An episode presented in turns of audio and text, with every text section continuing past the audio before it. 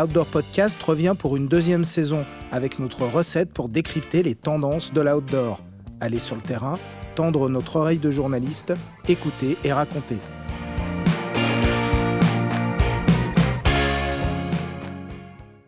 Les deux premiers épisodes de cette nouvelle saison vont être consacrés à la question brûlante du moment, l'avenir du modèle économique des stations de ski. L'activité générée par le ski fait vivre des régions entières. Rien que pour le département de la Savoie, 50% de son économie est liée directement ou indirectement au sport d'hiver. Nous en parlions déjà en 2016 dans l'article intitulé Station de ski, un avenir en pente sèche. Aujourd'hui, le diagnostic est encore plus sévère. Le modèle économique du sport d'hiver imaginé dans les années 60 est à bout de souffle. Désintérêt des jeunes pour le ski, saisons enneigées qui raccourcissent, problématiques énergétiques et de développement durable, comment faire des stations de ski des pôles d'attraction pour les urbains sportifs ou non, et les fameux millennials, même si on ne sait pas exactement qui ils sont. Nous sommes allés à Combloux et au Jet, deux stations de moyenne montagne dynamiques, pour voir comment celles-ci envisagent l'avenir. Christophe Lavaux, directeur de l'Office du tourisme de Combloux, et Benjamin Munier, directeur marketing objet, ont répondu à nos questions. Petit point à Combloux sur la saison et notamment les conditions météorologiques. Là, il pleut. Pas de la neige, c'est de la pluie là en ce moment. Cette année, à Combloux, l'hiver n'a pas été évident. Il a bien commencé. Il est plus compliqué en ce moment mais ça tient. Parce qu'aujourd'hui, on arrive à skier jusqu'en bas du domaine, côté Combloux. Non, on est inquiet pour euh, la fin de saison, voilà, principalement. C'est-à-dire que sur la période où on a les plus fortes fréquentations, c'est-à-dire euh, sur les 4 semaines entre février et mars, on devrait tenir, mais effectivement, la saison risque de se raccourcir un petit peu parce qu'on risque de perdre, si les conditions restent euh, équivalentes à ce qu'on a en ce moment, le retour ski au pied jusqu'en bas de la station. Face à ces conditions météorologiques compliquées, quel est concrètement l'avenir du modèle économique des stations de ski? Christophe Lavaux nous partage son analyse après plus de 7 ans passés dans l'industrie touristique. J'entends régulièrement euh, dans des conférences ou des tables rondes trois peurs qui ressortent euh, régulièrement sur les sujets qu'on aborde. Tout ce qui concerne le, tourisme durable, les conséquences du réchauffement climatique, tout ce qui est autour du réchauffement des lits froids également. Est-ce que le modèle économique des stations peut être rassuré si on n'a pas assez d'hébergement? Et puis aussi le renouvellement des clientèles. Y a-t-il une baisse du nombre de skieurs? Moins de skieurs euh, français. Ça, c'est une évidence. Elle se transforme un peu plus en clientèle internationale. On a la chance qu'il y a beaucoup de marchés euh, qu'on appelait encore émergents, mais qui commencent un petit peu à mûrir aujourd'hui. Du coup, bah, les clients qu'on a perdus d'un côté, on les récupère de l'autre. Est-ce inquiétant? Il y a des exemples qui nous amènent à penser que ça peut être inquiétant. Euh, on a vu un exemple cette, cette saison avec une station qui a fermé, c'est la station de Céuse sur les hauteurs de Gap, une station qui avait plus de 85 ans qui a fermé parce qu'elle n'avait pas effectivement de rentabilité économique. Comment séduire les jeunes pour transformer les modèles? Si on veut vraiment transformer les modèles et donner envie aux jeunes de venir à la montagne, il faut peut-être d'abord que la montagne vienne à la ville, et puis l'inverse aussi, que la ville vienne à la montagne en créant finalement euh, peut-être des schémas touristiques un peu équivalents à ce que font des villes, des grosses villes. On parle beaucoup de city break. Les city break et plus généralement le tourisme à bas coût concurrencent-ils les stations de ski? Ouais, on a tendance à penser qu'on s'est fait piquer des clients justement par les city break d'un côté et puis par les destinations à vol low cost de l'autre. Euh, en gros, bah, ça me coûte moins cher d'aller passer euh, une semaine à la République dominicaine que euh, d'aller à 150 km de chez moi à Combloux ou à, Val Thorens. Donc aujourd'hui, elle est là la question. Un client, lui, il s'en fout de savoir combien coûte le forfait d'air monté ou combien coûte le prix du train. Lui, il regarde le prix global de la prestation, en fait. Du coup, comment réintéresser les jeunes au ski et créer des formules qui puissent leur convenir dans une logique de flexibilité et de prix bas? Effectivement, ça, moi je vois ça sur deux axes. D'un côté, ça va être euh, le fait de créer des éléments qui donnent envie de venir, donc de développer des, expériences autour de la montagne qui peuvent être liées à la nature ou pas forcément d'ailleurs. Hein. Euh, enfin voilà, on voit des exemples euh, de méga concerts qui se montent dans certaines stations. Ça peut faire sourire malgré tout. C'est un angle d'attraction à la montagne pour des gens qui n'y viennent jamais.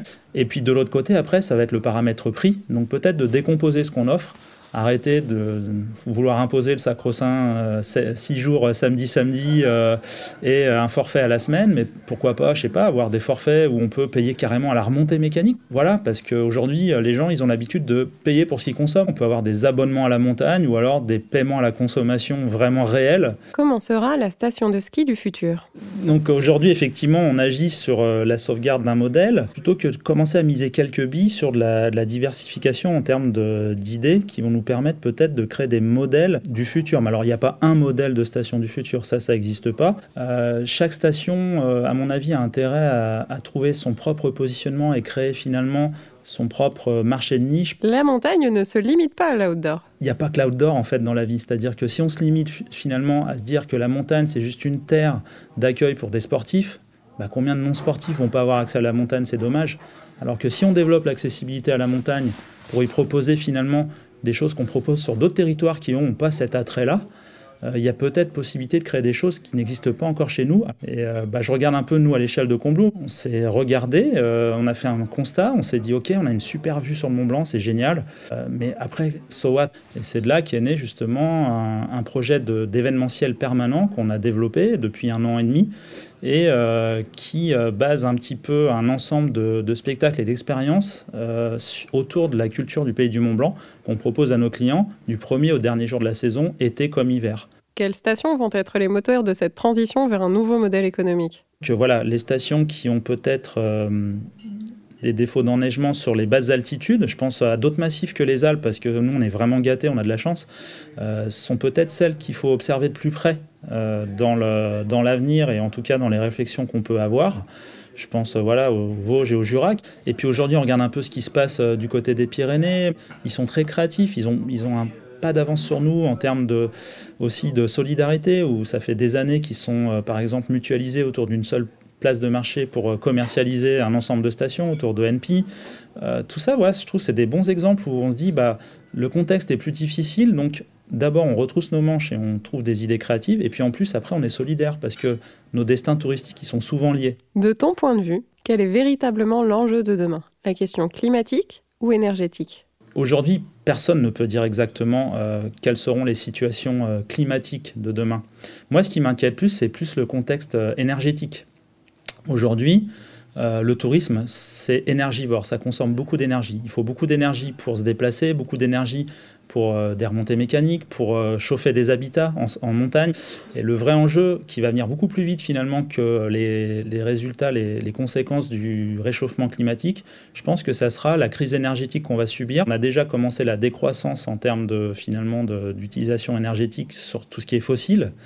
Euh, donc là, la, courbe descendante est entamée, hein, et d'ici 10-15 ans, je ne sais pas combien coûtera le litre d'essence, mais ça va faire mal. Du coup, tous les touristes qu'on rêve euh, d'avoir depuis la Chine et l'Inde, pour eux, le billet d'avion, il va être 4-5 fois plus cher. Donc cela, il ne faut pas trop compter sur eux aujourd'hui, je pense, si on veut viser à long terme. Et puis, bah, pour faire tourner des dameuses ou des remontées mécaniques, euh, ça va coûter aussi beaucoup plus cher.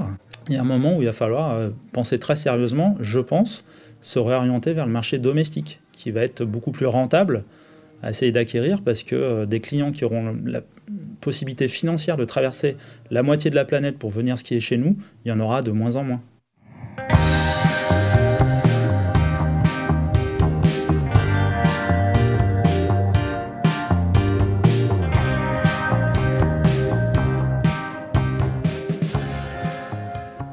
Traversons le nuage de pollution de la vallée de l'Arve pour nous rendre de l'autre côté, au Jet une station de moyenne montagne qui travaille déjà sur l'adaptation de son offre aux conditions météorologiques variables. Benjamin Munier revient sur les changements qu'il perçoit dans l'industrie du tourisme et du ski. Ah, c'est vrai qu'on a, des, choses qui nous alertent déjà aujourd'hui. Euh, bien sûr, il y a le réchauffement climatique. On a, on a, commencé quelques hivers sans neige et il a fallu s'adapter. Donc ça, c'est, c'est indéniable et on travaille déjà dessus. Il y a aussi euh, un changement sur la, mutation dans le tourisme, elle s'accélère. Voilà, on a une urbanisation qui est très poussée.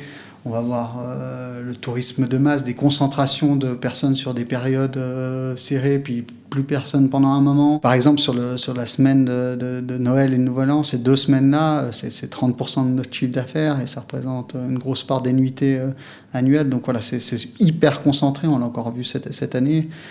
On le voit aussi ici, une espèce de porosité entre les loisirs et le travail. Euh, les gens euh, bah, arrivent de moins en moins à déconnecter. Et, voilà, un vrai rythme soutenu de vie. Donc on, a ces aspects-là de mutation, mais on a aussi, euh, paradoxalement, ou à la fois aussi une, prise de conscience environnementale de notre clientèle. tous ces signaux-là nous montrent que nous, on doit s'adapter dans l'offre et que pour le futur, il ben, faut commencer à, trouver la bonne réponse pour, pour contenter encore plus notre clientèle. Du point de vue des jets, quelles peuvent être les bonnes réponses pour ces nouvelles attentes de la clientèle? Alors nous, on se projette, mais euh, voilà, ça, passe par des actions à, court terme et moyen terme. C'est comment on diversifie euh, bien sûr nos activités.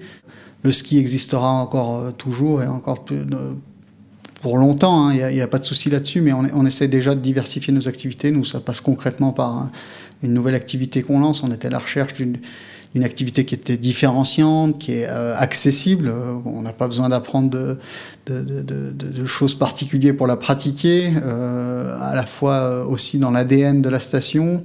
Donc c'est on va lancer un parcours nocturne enchanté, quelque chose qui, n'a jamais été vu en, en Europe et qui va se lancer cet été. Donc ça c'est un exemple concret d'une activité à l'année Peut-on imaginer démonter une partie des infrastructures du domaine skiable pour créer des espaces naturels ou renaturalisés comprenant des itinéraires balisés et sécurisés pour du ski de randonnée par exemple?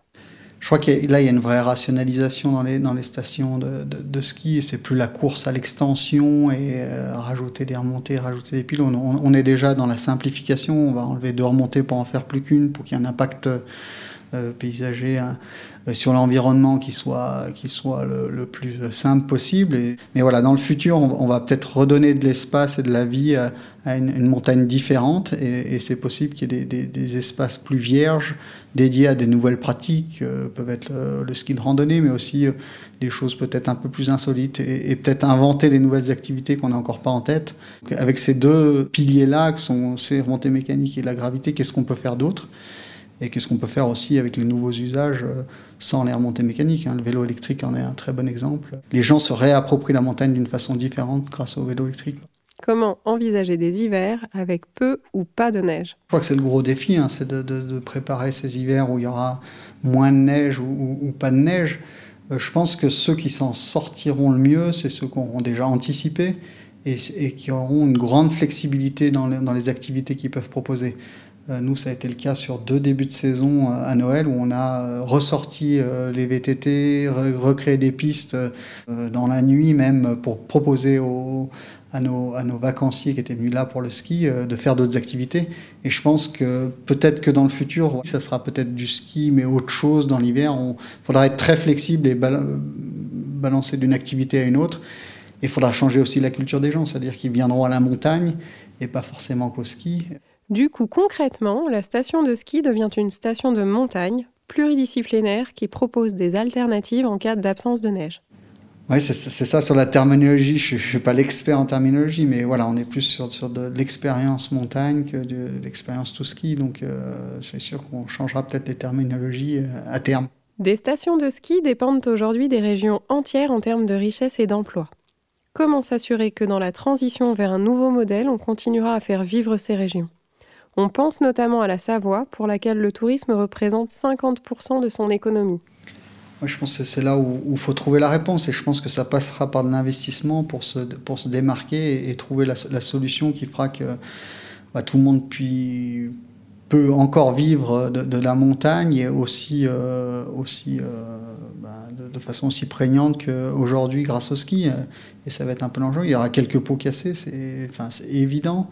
Euh, la transition, comme toute transition, ne se fera pas naturellement et, sans dégâts collatéraux, mais, je pense qu'on a, tout à réinventer, on a le savoir-faire, on sait accueillir des gens, euh, on sait proposer des nouvelles expériences. Euh, à nous de trouver les, bonnes activités et, le bon mix qui permet à, ces gens de vivre et de venir passer du bon temps à la montagne et pour qu'on fasse vivre aussi en, même temps tout le territoire. Les stations de moyenne montagne sont aujourd'hui les plus créatives et les plus innovantes pour proposer de nouvelles activités et plus globalement anticiper les changements à venir, notamment lorsque l'on voit les légendes de Combloux ou la forêt enchantée qui va arriver cet été au jet.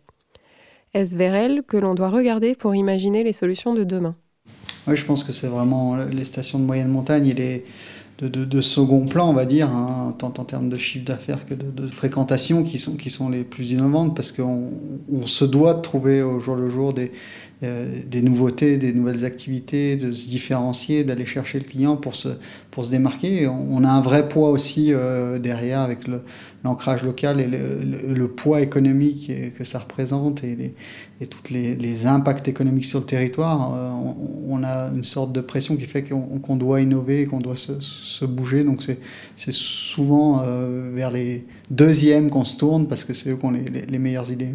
Accessibilité à la montagne, diversification des expériences pour proposer des activités au-delà du seul ski, union des stations pour créer des pôles d'attractivité en montagne, les stations de moyenne montagne testent et déploient les idées fondatrices de la station de ski de demain.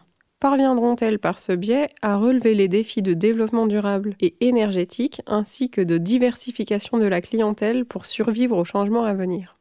Dans le prochain épisode de Outdoor Podcast, nous poserons la même question à des stations de haute montagne qui semblent sortir petit à petit du on est mauvais mais on continue à gagner de l'argent, alors pourquoi se remettre en question?